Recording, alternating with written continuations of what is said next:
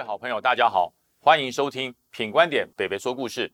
那今天说的故事是跟你我切身有关的故事，什么故事呢？国家安全，国家安全真的太重要了。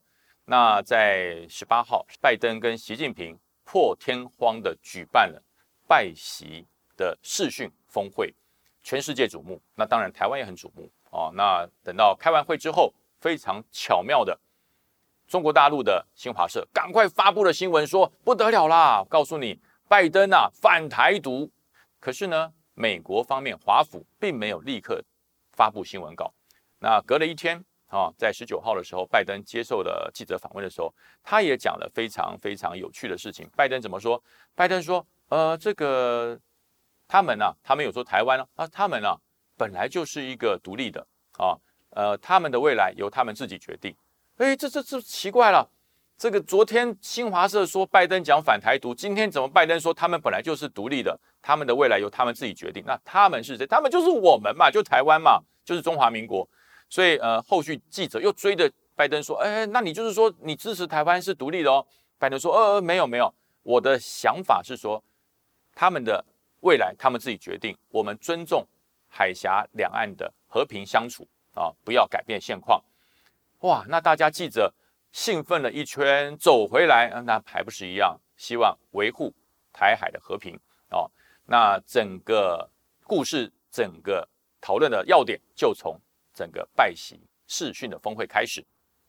这段时间，呃，台湾很热闹啊。从十一月八号，有六个美国的参议员坐着美国海军的运输机啊，到台湾来啊，而且还很破天荒的，他居然访问了国防部。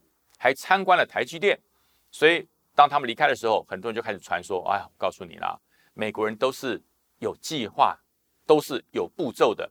他不管是议员参访台湾，还是拜登跟习近平啊两个会面，然后讲了这个不支持台独、不支持改变现状等等啊，就是要你台湾买武器。为什么要买武器呢？因为拜登现在美国国内的通货膨胀压力很大。”可是呢，拜登要透过军售，透过跟台湾的凯子军售，削台湾的钱，让台湾人付钱，恢复美国的经济繁荣，这样对不对呢？这样讲客不客观？我后面就会用很精准的数据来跟大家说。我们先回溯到二零零五年，最早海军跟美国买了四艘既得型的这个驱逐舰，那这四艘既得型的驱逐舰，我们花多少钱呢？我们总共花了两百四十四亿的新台币。那大概折合美金应该是呃七亿多哈，七亿多。大家觉得这是不是很贵？哇，好贵哦！两百四十四亿的台币买了四艘船，会不会太贵了？哎，我们来分析一下。第一个哈，这四艘既得级的驱逐舰不是美国帮台湾做的，当时是美国做好了驱逐舰以后要卖给伊朗，要卖给伊朗。可是后来因为伊朗政变啊，整个政治改变了。变得跟美国的关系很差，就把它留在美国的海军自己使用。用了多久？用了八年。那事实上只用了四年。四年之后，伯克级的驱逐舰出来了，美国就把这四艘既得级的封存了。哦，那大家可能对于封存的程序不太了解。他要把所有船上的武器都要拆卸下来，要把船上所有的精密雷达都要拆卸下来。一艘空的船，他把它完成封存，让它不要损坏。那中华民国买家要买这艘船的时候，要做一件事，要解封。就好像冬眠哈，有人冷冻冬眠，对于老鼠或者是一些实用的实验的这些动物做冷冻的冬眠，你要给它解除冬眠，让它活过来，是不是要经过一番程序？那这要花多少钱？光是一个封存解封就要花一百四十一亿台币啊！解封而已哦，不是买船，光是解封。然后这一些船刚才有讲过，当它封存的时候呢，它是一个载台，所有的武器装备、雷达、电子设备全部拆走了，所以光是要把这些船武装化。装上一百四十八枚哈，就四艘船总共加起来一百四十八枚标准二型的防空飞弹，多少钱呢？六十七亿台币。然后再增加三十二枚的鱼叉舰对舰的飞弹，要花多少钱呢？十二亿台币。最重了，重点来了，我们接了船要做保养的训练，要做人员在船上面的战斗训练，要做各种专业的训练，帮我们训练人要花多少钱？八亿新台币。所以把这些钱全部加起来啊，然后扣掉啊二两百四十四亿，其实我们总共买船就是买这四艘空船，只花了二十亿台币。那比起当时美军原本要把这个船卖给伊朗的价钱，只有空船价，我们只有百分之五。那各位想想看，这个既得级的战舰是不是等于我们买武器送军舰？大家觉得贵吗？啊，如果大家觉得贵，我也没有办法了哈。对，所以说这是二零零五年我们海军买军舰的状况。大家说没有啦，那个时候哈，美国有钱啦，通膨没这么厉害，所以二零零五年他没有骗你的钱。好，我们来到二零二零年，陆军装甲兵里面的。战车 M1A2T 战车，我们买的贵不贵？我们总共在二零二零年，我们向美国采购了一百零八辆的 M1A2T 的战车，花了多少钱？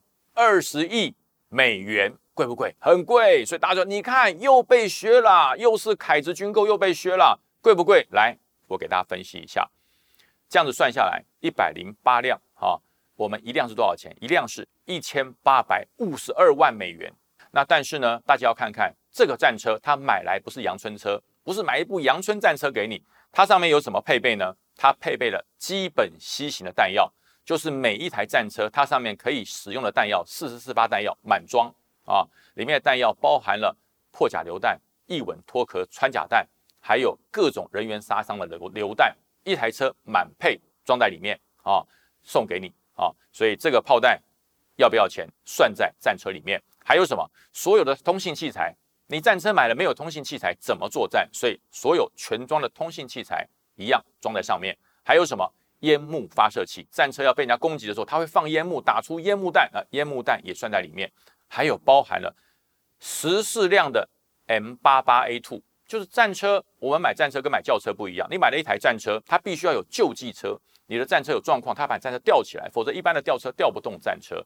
还包含了战车的武器，它有一百二十二挺的 M2 HB，就是五零机枪了，啊，新型的五零机枪附在上面，还有两百一十六挺的 M 二四零机枪，就是那看到战车炮塔上有一个人拿的那个枪，那就是啊随车一起进来，还有十六辆的 M 一零七零 A one 弹药运送车，所以这个套装加在一起，还包含了人员训练。还有人员训练，我们对 M1A2T 的战车不会使用，使用方式不熟，不会保养，所以说美军负责把你的人送到美国去完成接装训练，这些全部都包含在这二十亿美金里面。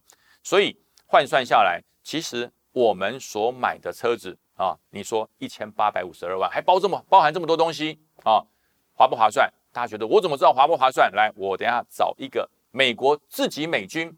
跟美国买战车花多少钱？我讲给大家听。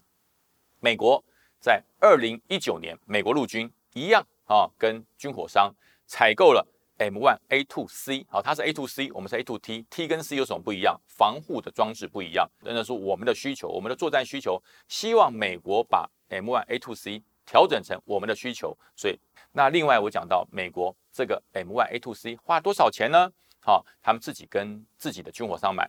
买了一百三十五辆啊，他们的总价是多少？是十五点三一亿哦。他说：“你看便宜啊，对，可是呢还不包含，啊，不包含他的空车啊，他买的是加价完成武器升级的价钱，总共加起来是十五点三一，可是呢还不包含每一辆战车原始载台的钱五百万美金。”所以加下去的话，它一辆战车哈不是一千一百三十四万美金，它加上去一辆是一千六百三十四万美金。大家算算看，哎，那我们是一千八百多万，他们是一千六百多万，还是便宜两百万呢？对，可是它没有包含了战场救济车，它没有包含了战场的这些弹药的运输车，它没有，它也没有包含整套所有人员训练，所以加起来，其实中华民国战车所采购的这个价钱。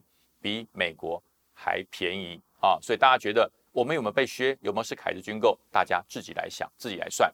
另外讲一个最近比较夯的哈，比较夯的事情是什么？F 十六 V 在十八号，呃，蔡英文总统到嘉义空军基地去主持了全世界第一支成军的 F 十六 V 的战斗连队，哈，飞行战斗连队成军了。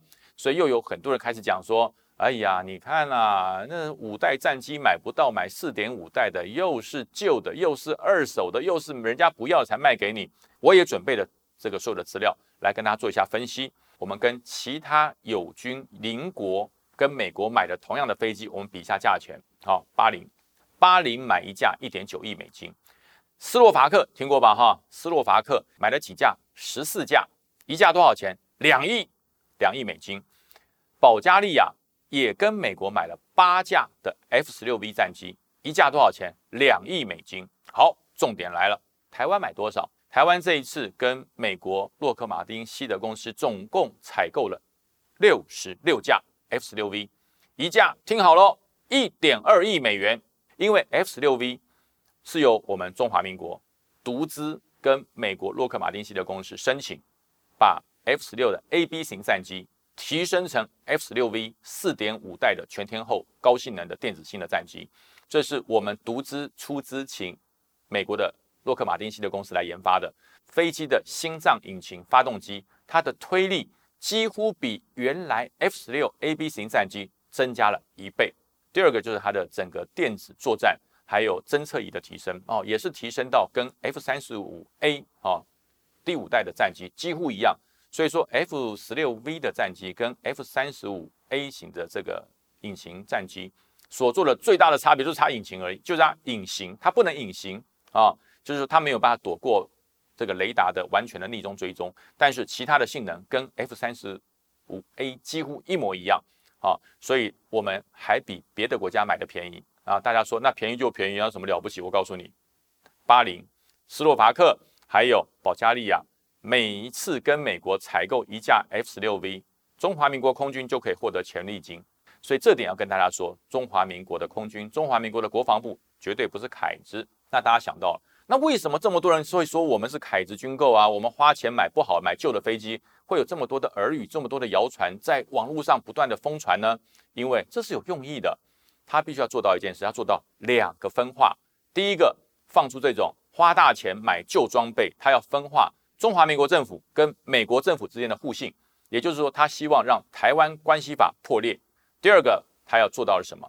希望中华民国的人民，我们台湾的两千三百万人不信任政府，不管是民进党主政还是国民党主政，他希望所有人民反对政府购买军购，反对政府强化国防啊，然后呢，造成整个国家的分裂，然后呢，中国解放军就很轻松了，因为你不提升军购，你不提升你的国防力量，我不断的提升，大家知道解放军的飞机有一千五百架以上。我们台湾才几架，两百五十多架，相较之下，这个相差有多大？非常大。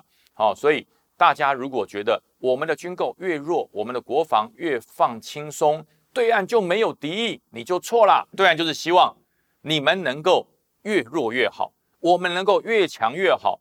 当我强到你的一千倍以后，不用打你了，我只要在台湾海峡上空大声的叫一声统一，你就吓得都腿软了。啊，你就可以无条件接受统一。所以我要跟大家说，台湾的军购、台湾的国防，绝对不是买破铜烂铁，也不是买旧飞机，也不是买破装备。因为我们所需要的装备，不是跟解放军做军备竞赛，我们所要的装备是能够维持台湾海峡的战力平衡。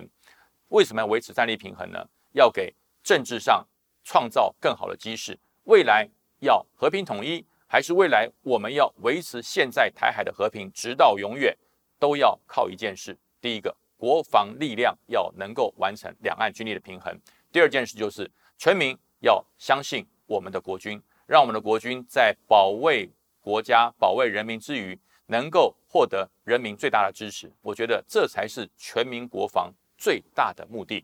所以说，今天的品观点，北北说故事就说到这边了。大家觉得不错，请记得。按赞分享，让更多人知道有关专业的国防知识，我们国家才会最安全。到这边喽，拜拜。